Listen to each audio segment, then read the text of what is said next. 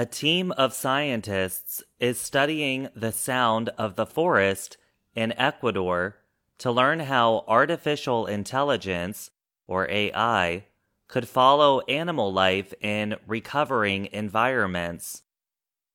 When scientists want to measure new forest growth, they can study large areas of land with tools like satellites and LIDAR.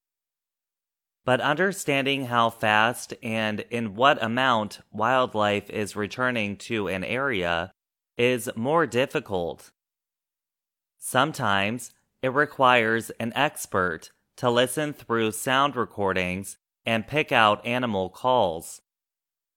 Jorg Mueller is a field expert on birds at the University of Würzburg Biocenter in Germany.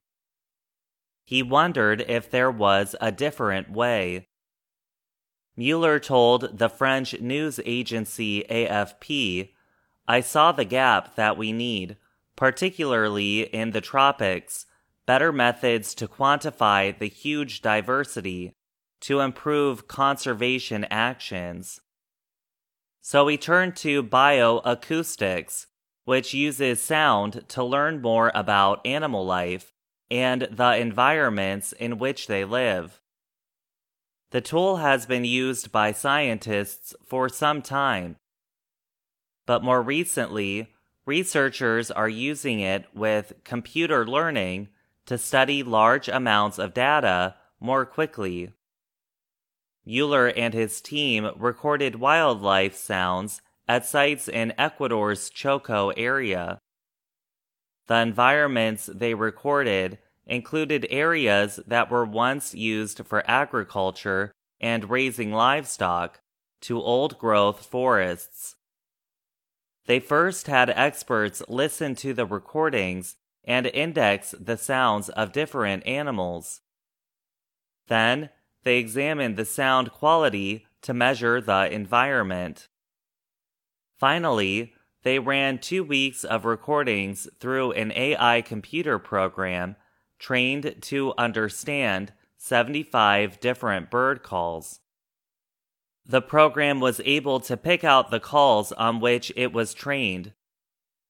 However, scientists wondered if the program could correctly identify the number of different kinds of plants and animals in each environment.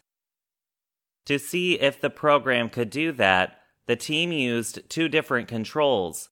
One was from the experts who listened to the audio recordings, and the second was based on examples from each environment, which can be used to understand biodiversity.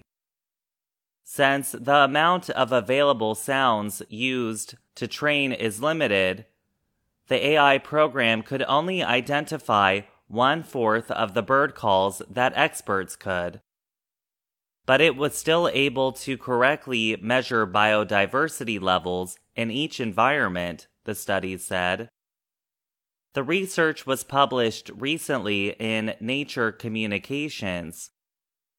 The study said the scientists' results show that the AI program is a powerful tool to measure the recovery of animal communities in tropical forests. The research noted that biodiversity found from recordings can be quantified in a cost effective and complete way. And it said that it can measure environments from active agriculture to recovering and old growth forests.